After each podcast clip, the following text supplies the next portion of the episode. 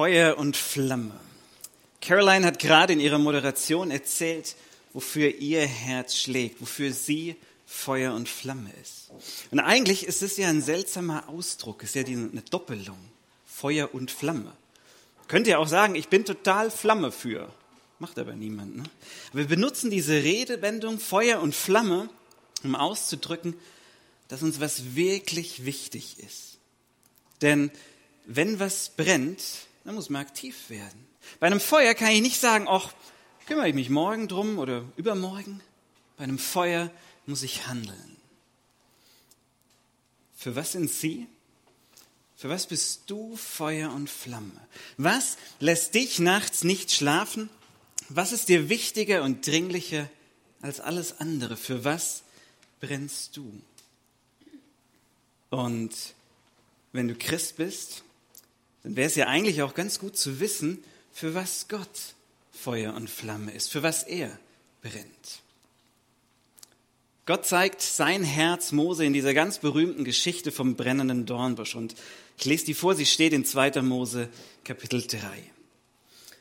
Mose hütete die Schafe und Ziegen seines Schwiegervaters Jitro, des Priesters von Midian. Als er die Herde tief in die Wüste hineintrieb, kam er eines Tages an den Gottesberg, den Horeb. Dort erschien ihm der Engel des Herrn in einer lodernden Flamme, die aus einem Dornbusch schlug. Mose sah nur den brennenden Dornbusch, aber es fiel ihm auf, dass der Busch von der Flamme nicht verzehrt wurde. Das ist doch seltsam, dachte er. Warum verbrennt der Busch nicht? Das muss ich mir aus der Nähe ansehen. Als der Herr sah, dass Mose näher kam, rief er ihn aus dem Busch heraus an. Mose, Mose. Ja, antwortete Mose, ich höre. Komm nicht näher, sagte der Herr. Zieh deine Schuhe aus, denn du stehst auf heiligem Boden. Dann sagte er, ich bin der Gott, den dein Vater verehrte, der Gott Abrahams, Isaaks und Jakobs. Da verhüllte Mose sein Gesicht, denn er fürchtete sich, Gott anzusehen. Weiter sagte der Herr, ich habe genau gesehen, wie mein Volk in Ägypten unterdrückt wird. Ich habe gehört, wie es um Hilfe schreit gegen seine Antreiber. Ich weiß, wie sehr es leiden muss. Diese Geschichte, die ist nicht nur deshalb so bekannt, weil Gott hier ganz besondere pyrotechnische Tricks anwendet, sondern diese Geschichte ist deshalb so bekannt, weil sie für das jüdische Gottesverständnis ganz zentral ist. Und in dieser Geschichte, da steckt viel über Gott und seinen Plan mit seinem Volk und schlussendlich seinen Plan mit uns Menschen drin. Aber ich möchte heute den Fokus auf ein ganz besonderes Herzensanliegen Gottes hier richten. Und das ist eines, das findet häufig nicht so große Beachtung. Gott selbst spricht hier und er stellt klar, warum er dieses Feuerwerk veranstaltet. Und der Grund ist relativ einfach. Er tut das, weil sein Volk leidet. Weil das Volk Israel seit x Jahren in Sklaverei lebt. Deswegen tritt Gott auf. Weil die Situation zunehmend schlimmer wird. Deswegen tritt Gott auf. Weil die Hoffnung der Menschen auf einen Ausweg schwindet. Deswegen tritt Gott auf. Weil die Menschen in ihrer Not Gott bestürmen. Deswegen tritt Gott auf weil die reichen und mächtigen Ägypter ihre Macht, ihre Position, ihre Gewalt missbraucht haben. Deswegen tritt Gott auf. Und Gott sagt, all das Leid, das ist mir nicht verborgen geblieben.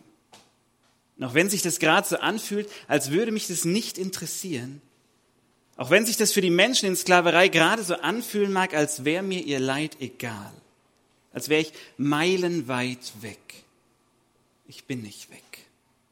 Ich bin da. Ich habe es gesehen. Ich habe es genau gesehen, was ihnen angetan wird. Ich habe ihre Hilfeschreie gehört. Sie dachten, ihre Schreie gingen auf den Feldern Ägyptens ins Nichts. Aber das stimmt nicht. Ich habe jeden Einzelnen gehört. Ich habe die Schmerzen, die Demütigung, das Unrecht. Ich habe das mitbekommen. Ich weiß um das Ausmaß des Leides. Und Gott empfindet nicht nur ein bisschen Mitleid, nein, er geht weiter. Er sagt über sein Volk im nächsten Vers, in Vers 8, ich bin herabgekommen, um es von seinen Unterdrückern zu befreien. Ich will es aus Ägypten führen und in ein fruchtbares und großes Land bringen. Ein Land, das von Milch und Honig überfließt. Gott sagt, ich habe es lang genug mit angesehen. Und jetzt, jetzt bin ich gekommen, um sie zu befreien. Ihr Lieben, das ist Evangelium. Das ist gute Nachricht. Ich möchte sie retten. Ein Gott, der so ist, der ist wirklich gute Nachricht. Der ist gute Nachricht für die versklavten Israeliten.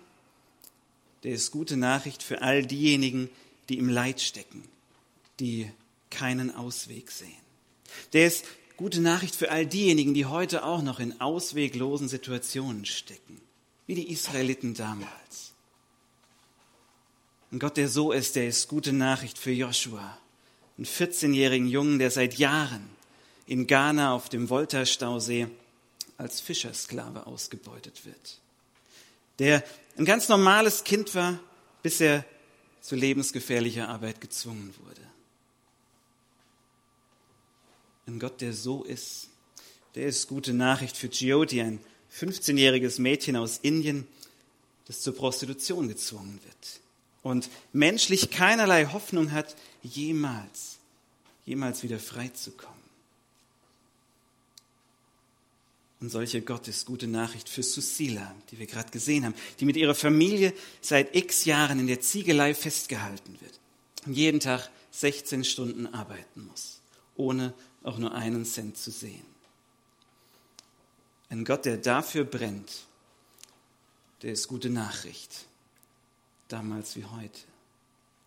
Und Gottes Reaktion, ich bin gekommen, um sie zu retten, das ist nicht nur so eine spontane, emotionale Reaktion auf das Leid, das er gerade gesehen hat, sondern es geht viel, viel tiefer.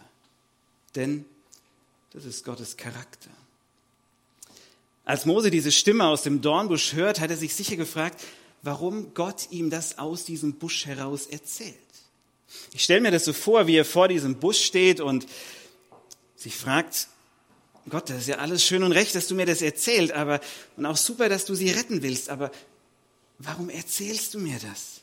Red doch nicht lange, Gott, tu's doch einfach. Worauf Gott antwortet, so geh nun hin ich will dich zum Pharao senden, damit du mein Volk, die Israeliten, aus Ägypten führst. Geh du in meinem Namen, ich sende dich. Und das war sicherlich erstmal ein Riesenschock für Mose. Aber nach einigem Zögern lässt er sich darauf ein und er fragt Gott, wie, wie er ihn denn jetzt den Israeliten in Ägypten vorstellen soll. Er fragt nach seinem Namen. Nicht nur nach Vor- und Nachnamen, sondern nach seinem echten Namen. Eigentlich fragt er ihn da nach seinem Charakter. In der damaligen Zeit, standen die Namen immer auch für den Charakter einer Person. Und Mose fragt Gott, wie heißt du? Was bist du für einer? Was soll ich denen sagen, wenn sie fragen, wer mich geschickt hat? Die wollen bestimmt einen ganz konkreten Namen von dir. Was soll ich ihnen sagen? Und dann antwortet Gott, mein Name ist, ich bin, der ich bin. Hm. Ist jetzt nicht wirklich konkret. Ich bin, der ich bin. Man kann das, was da im Hebräischen steht, auch mit ich werde sein, der ich sein werde übersetzen. Und das, was für unsere Ohren vielleicht immer noch so ein bisschen vage klingt, das hat in der damaligen Situation richtig viel Sinn gemacht. Denn ich werde sein, der ich sein werde, heißt so viel wie, ich bin der Handelnde. Ihr werdet sehen, wie ich sein werde. Ich werde nämlich sichtbar sein. Ich werde der sein, der sich ganz unmissverständlich zeigen wird. Ich finde es spannend, dass Mose überhaupt nach diesem Namen fragt. Gott hat sich ihm ja selber vorgestellt, und zwar als der Gott der Vorfahren, der Gott Abrahams, Isaaks und Jakobs. Und für Mose war diese Vorstellung völlig ausreichend. Hat ihm gereicht. Aber Mose ist bewusst, damit kann ich nicht zu den versklavten Israeliten gehen. Denen kann ich nicht mit dem Gott der Väter kommen. Diese alten Geschichten von früher, wie Gott damals gehandelt hat, die reichen denen nicht, weil sie sind jetzt gerade am Leiden, jetzt gerade versklavt. Die brauchen keinen Gott, der früher mal was Tolles gemacht hat, sondern sie brauchen einen Befreier, einen, der sie in Freiheit führt. So einen Gott brauchen sie, einen, der sichtbar handelt. Und dann handelt Gott. Mose lässt sich von ihm zum Pharao senden und er darf miterleben, wie Gott aktiv wird, wie er wirklich befreit.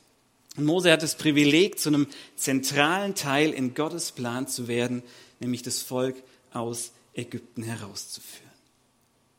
Und seitdem ist im jüdisch-christlichen Gottesverständnis zutiefst verankert, dass Gott barmherzig ist, dass er sich über die Notleidenden erbarmt, dass er ein Befreier ist.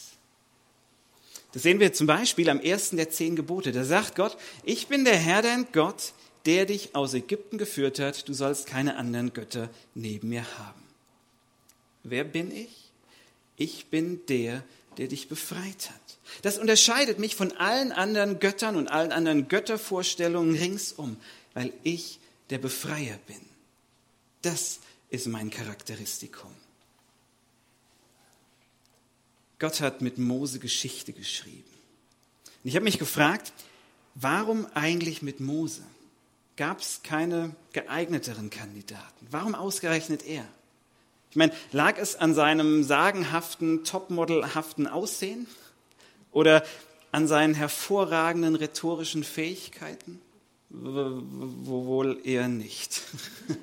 Ja, Mose hat vermutlich ziemlich gestottert. Das kann es also nicht gewesen sein. Vermutlich hat Gott Mose erwählt, an sowas Großem beteiligt zu sein, weil er schon mal gezeigt hat, dass er ein Riesenherz für Gerechtigkeit hat dass Ungerechtigkeit ihn nicht kalt lässt.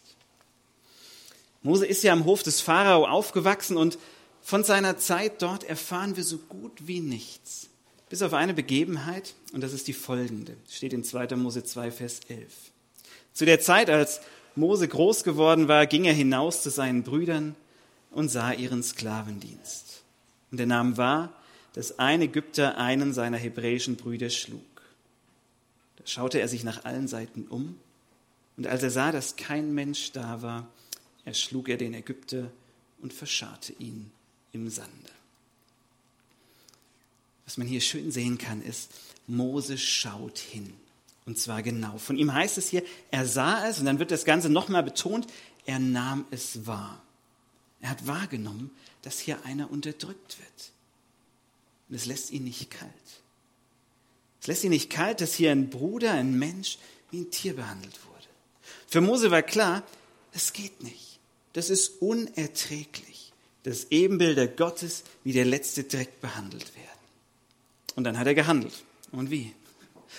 Was er getan hat, war falsch. Ja, Selbstjustiz ist falsch. Hat ihn dann auch fast seinen Kopf gekostet. Er musste fliehen und ist schlussendlich als Schafhirte gelandet, wo Gott ihn am brennenden Dornbusch aufgegabelt hat. Und ihm genau die Situation vor Augen führt, die ihn schon das erste Mal zum Handeln veranlasst hat. Nämlich, dass seine Brüder unterdrückt werden, dass sie ausgebeutet werden. Es ist, als würde Gott sagen, Mose, dein Herz für Gerechtigkeit, das ist wirklich am rechten Fleck. Aber lass uns das diesmal zusammen machen. Ja, dann wird das auch was. Ich bin überzeugt, dass Gott heute nach wie vor auf der Suche ist nach Menschen, die bei Ungerechtigkeit nicht gleichgültig bleiben, die genau hinschauen, die sich dem Unrecht aussetzen, die sich die Zeit nehmen und auf die Geschichten von Joshua und Gioti und Susila hören und die nicht abgestumpft sagen, naja, so ist die Welt halt. Und wisst ihr, manchmal, manchmal sehe ich diese Gefahr bei uns Christen dass wir uns in unsere fromme Welt zurückziehen und so damit beschäftigt sind, Bibel zu lesen und zu beten, uns mit anderen Christen über unseren Glauben zu unterhalten und wir dabei Stück für Stück unseren Sinn für Gerechtigkeit verkümmern lassen. Und dabei das, was zutiefst zu Gtt gehört, langsam aber sicher aus dem Blick verlieren. Als Mose als junger Mann in Ägypten war, hätte er genau in diese Falle laufen können. Der hat am Hof des Pharaos gelebt, in Wohlstand und Luxus. Der war nicht gezwungen, sich das Leid anzuschauen, aber er hat es bewusst gemacht. In dem Vers, den ich gerade gelesen habe, da steht, er ging hinaus, ganz bewusst. Er ist rausgegangen und hat sich das Leid angeschaut, sich berühren lassen. Das hat ihn nicht mehr losgelassen. Er hat sich die Joshuas auf ihren Sklavenbooten, die Chiotis in ihren Bordellen und die Susilas in den Ziegeleien dieser Welt angeschaut. Lasst uns hinschauen, nicht wegseppen. Gott erscheint Mose am brennenden Dornbusch. Und man kann zu Recht sagen, Gott ist Feuer und Flamme. Feuer und Flamme voller Leidenschaft für Gerechtigkeit und ist heute noch auf der Suche nach Menschen, die hinschauen, die sich senden lassen und dafür eintreten, dass Gottes Wille, nämlich Freiheit und Gerechtigkeit, sich hier ausbreitet. Das Schöne ist, wenn wir das tun, das kommt nicht nur den Unterdrückten, den Sklaven, den Witwen und Waisen zugute, sondern wir selbst. Wir werden die zuerst Gesegneten sein, weil wir dabei Gott begegnen werden. Eine meiner intensivsten Gotteserfahrungen hatte ich, als ich Susila, die wir hier gerade gesehen haben, als ich sie wirklich kennengelernt habe. Sie hat mir in Südasien ihre Geschichte erzählt. Eine Geschichte von Sklaverei, von Ausbeutung, von Unterdrückung und von Hoffnungslosigkeit. Und dann hat sie mir erzählt, wie sie von meinen Kollegen und Kolleginnen von der International Justice Mission zusammen mit der Polizei befreit wurde. Und obwohl in ihrer Erzählung das Wort Gott nicht vorkam, hat sie in Wirklichkeit von einem Gotteshandeln gesprochen. Ich saß ihr gegenüber und ich konnte die Tränen nicht zurückhalten, weil ich gespürt habe, ich stehe gerade auf heiligem Boden. Der Allmächtige ist hier. In dem Moment wurde für mich dieses Wort von Jesus greifbar. Was ihr einem meiner Geringsten getan habt, das habt ihr mir getan. Oder anders ausgedrückt, da, wo ihr euch für die Entrechteten einsetzt, da bin ich besonders gegenwärtig und erfahrbar. Ich möchte zurückkommen auf den brennenden Dornbusch. Bei Mose war das so, der Busch hat gebrannt, schon eine ganze Weile. Und irgendwann hat Mose das bemerkt. Der hätte ja auch vorbeigehen können, gar nicht bemerken können, wofür Gott Feuer und Flamme ist. Dass Gott diese brennende Leidenschaft für Gerechtigkeit hat. Was ein Drama wäre das gewesen. Die Micha-Initiative hat eine Bibel herausgebracht, in der all die Stellen markiert sind, die deutlich machen, dass Gott sich Gerechtigkeit wünscht. Das sind über 3000 Stellen. Das ist nicht nur im Alten Testament, sondern auch im Neuen. Lasst uns Mose zum Vorbild nehmen. Er ist nicht an diesem brennenden Dornbusch vorbeigegangen. Er durfte erleben, wie Gott mit ihm Geschichte schreibt. Und ich wünsche mir, dass wir unser Herz berühren lassen von der großen Not. Und wenn Gott dir diese Not vor Augen stellt, dann geh nicht vorbei. Sonst verpasst du nämlich was, was ganz Großes, nämlich Gott spürbar zu begegnen. Gott zu lieben bedeutet immer auch, sein Herz für Gerechtigkeit zu lieben. Ich wünsche euch die Erfahrung, Gott als den Gerechten ganz neu zu entdecken und euch von ihm berühren und von ihm senden zu lassen. Amen.